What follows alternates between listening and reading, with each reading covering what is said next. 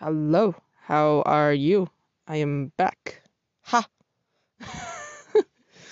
anyway, I was gone for the past few days because I was driving a friend from Boston to New York and I visited Nick, as always, and I visited MoMA. I tried to find um, the the film archive director. I thought he was a director, but um, he wasn't. It turns out he works in ticketing but oh, I really appreciate him. He uh, said he would help me um, when it comes to like finding a job in New York, suggestions, etc. I am back to Boston. During the road trip, Elias was uh, freestyling very hard, and I included his freestyling, uh, my conversation with Nick on his version of his queer theory, um, yeah, pretty much what happened on this trip.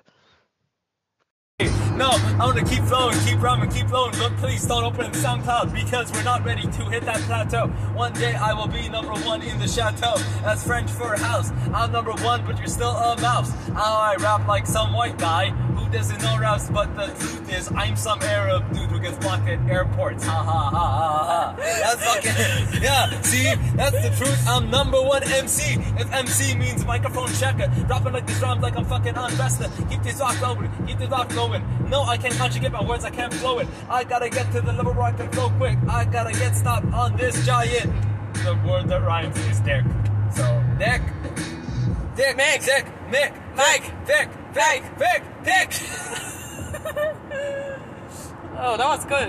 What's better? Okay, okay. Are you actually recording? Yes. I'm curious what that sounds like. Probably you too brown to be here. Uh, no, I'm not Mexican. If you get a ticket, you get deported.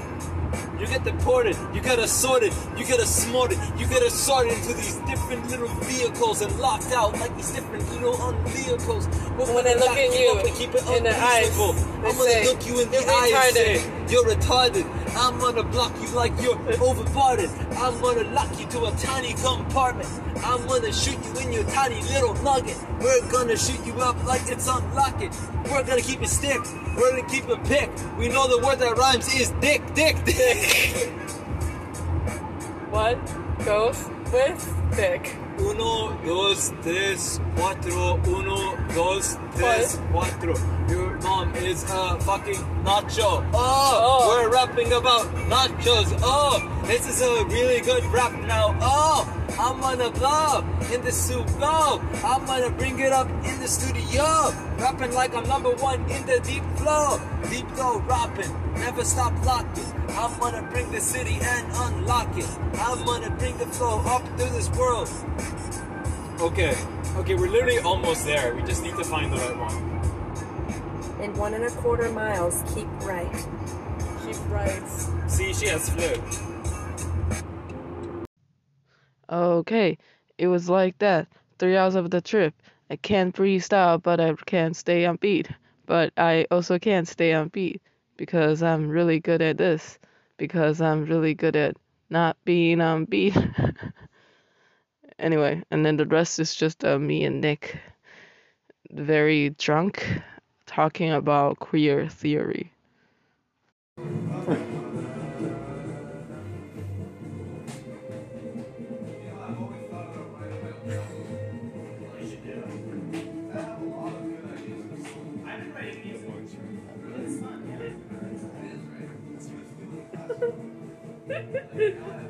Have I told you my queer theory? Like, I've like, with my surface level knowledge of queer theory. Okay, no, but that means you uh sub like you sub like link the value uh, of effeminate with uh well sitting in a room talking about the other boys. No, no, no, no, But- no. I've decided that I'm a trans woman because by being celibate, in a spiritual sense, like I don't actually, like I'm actually very addicted to toxic masculinity, like in practical sense. But like I'm a trans woman in the spiritual sense because by being celibate, I have usurped the power of woman to be the arbiter of the sexual marketplace. And so every time I interact with a woman now, well, every time I interact with a woman that I'm interested in, right? Uh, that's interested in me, rather. The conversation becomes she does not wield sex over me because that is kind of a thing like i don't mean to put it too bluntly like but like that is kind of like the woman's really like the only like redeeming power that they have within the current status quo like patriarchal sexual marketplace whatever like is that she can wield that power over me Right. of deciding sex. And so by deciding that I'm not even going to play that game, that I'm actively opposed to that game, and I built like half my personality off of being celibate, like the result is that I've taken that power away from her, and that instead, every time I have one of these interactions, it becomes about getting attention for me. This And this, then I become a woman because for a woman in that interaction is about getting attention for her. And so I've taken that power away from her. This but I- sounds excitingly wrong for me. this is this has been my engagement with queer theory so far. I feel like it's very promising. Please write a thesis on it and throw it at my professors. Uh, Just gonna be Oh, like- maybe I shouldn't this say is, that. This is my qu- Christian theory, qu- qu- Christian iteration of queer theory. It's just like I become a woman because I hold the power in the relationship, the real power, because I don't have sex. But like, okay, like I know that this sounds really absurd, but also if you like take like actual queer theory, like it actually sounds very similar to mine. The difference is more political than it is like. It is. It is. I'm just thinking. I'm just thinking if if it's actually true that the only power that woman has in a well, in a sexual relationship. You know, I was on a train with Ilias earlier today after we left. Queens, and he actually broke it down very succinctly. He said that women have four advantages over men. First of all, there's always the option if your career doesn't work out, there's a way out. You can get married, to a rich man. Yeah. Second of all, the dating dating situation. You know. Third of all, you can engage with your emotions in a way that w- they will not just like yell at you or call you like creepy or incel or whatever. You can just tell exactly how you feel about the dating situation, about anything else, and you know if a man does that, he's creepy or he's incel. If a woman does that, she's expressing herself. Um, to be honest, I don't remember the fourth thing that he said, but I thought that his breakdown was actually very succinct. And, and I said, I agree with all of that. I think those are the four advantages of being a woman. But in spite of it, I would not want to be a woman. I would not trade my position, and I honestly think that to be a Nick, woman play is. uh, Rock Deutschland. Okay.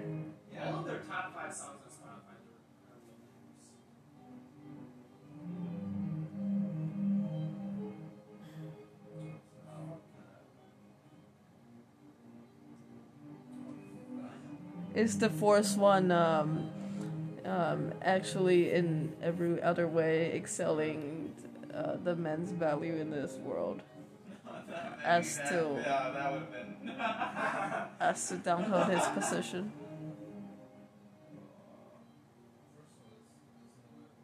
Or maybe the fourth one. I don't know. But in any case, I mean, like, I think that all of what he says is true. But also, I'm very sympathetic to the oh, female view because I What, what did you say? I have this rook here, so you like I would not want to be a woman. Like I think there's a lot of challenges. I think okay, I think the nature of man is to be inherently ridiculous and to walk around with a lot of confidence and with a lack of self-awareness. And the nature of woman is to be inherently dignified and to walk around with an incredible sense of shame and vulnerability. Because like the thought of a naked woman is inherently erotic and and like appealing. The thought of a naked man is ridiculous. It's something that we laugh at. You know, you succinctly uh, summarize the narrative of lesbian versus gay literature. Really? That's all they ever try to do because that's who we are. Because the gay men recognize that they're ridiculous, but they have no self awareness, or what? Oh, for for lesbians for sure. Uh, you have to walk walk around in shame um, and trying to be dignified and But like women are actually naturally dignified. crazy. Like even like a total failure of a woman, like looks dignified. Like you know, the thought of like a naked woman, even a naked ugly woman, is not as ridiculous as like oh, naked man coming through, like you know, like And But that works the same, like, uh, or on some level, Mishima is as ridiculous. like I've, I like uh, men. Yeah, I think that like he was shuffle dancing.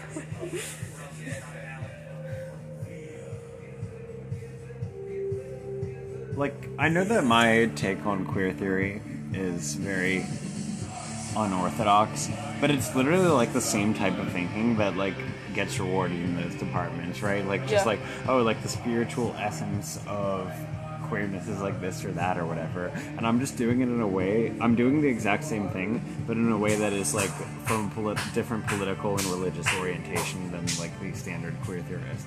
But I think the process is actually very similar. Yeah. You know, if I like, because they say this kind of thing all the time, like, oh, like X takes like an effeminate posture in the relationship, which makes it queer, and like they mean it like in the sense of like, oh, like it's actually like secretly like this progressive gay agenda that's been existent throughout history, like, whereas like when I say it, I just mean that like. I am capable of achieving perfect queerness while being completely reactionary in my sexual and like hedonistic values.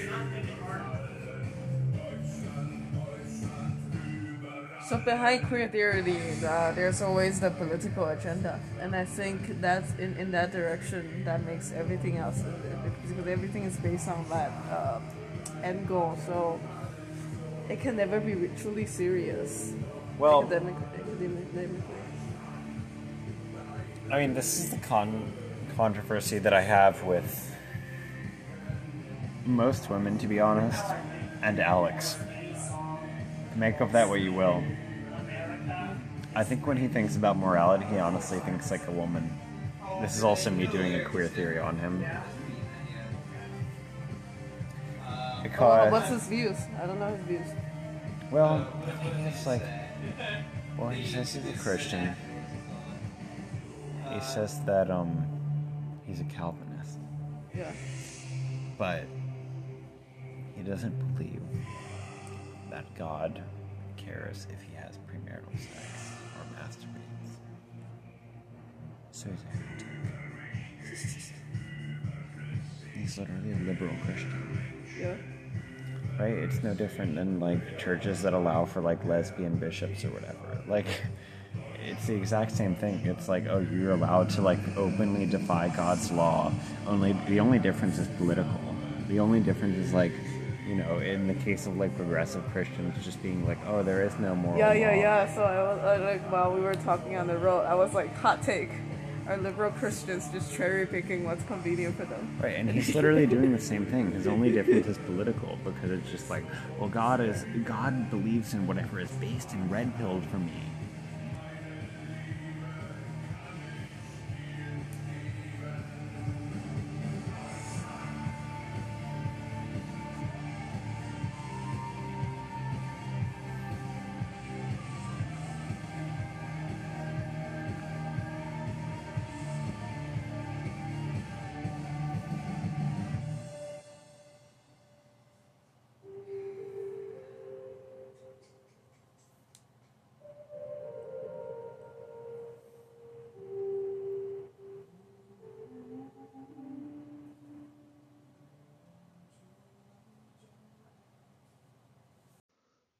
Okay, this will be a collage of very politically incorrect discussion on queer theory.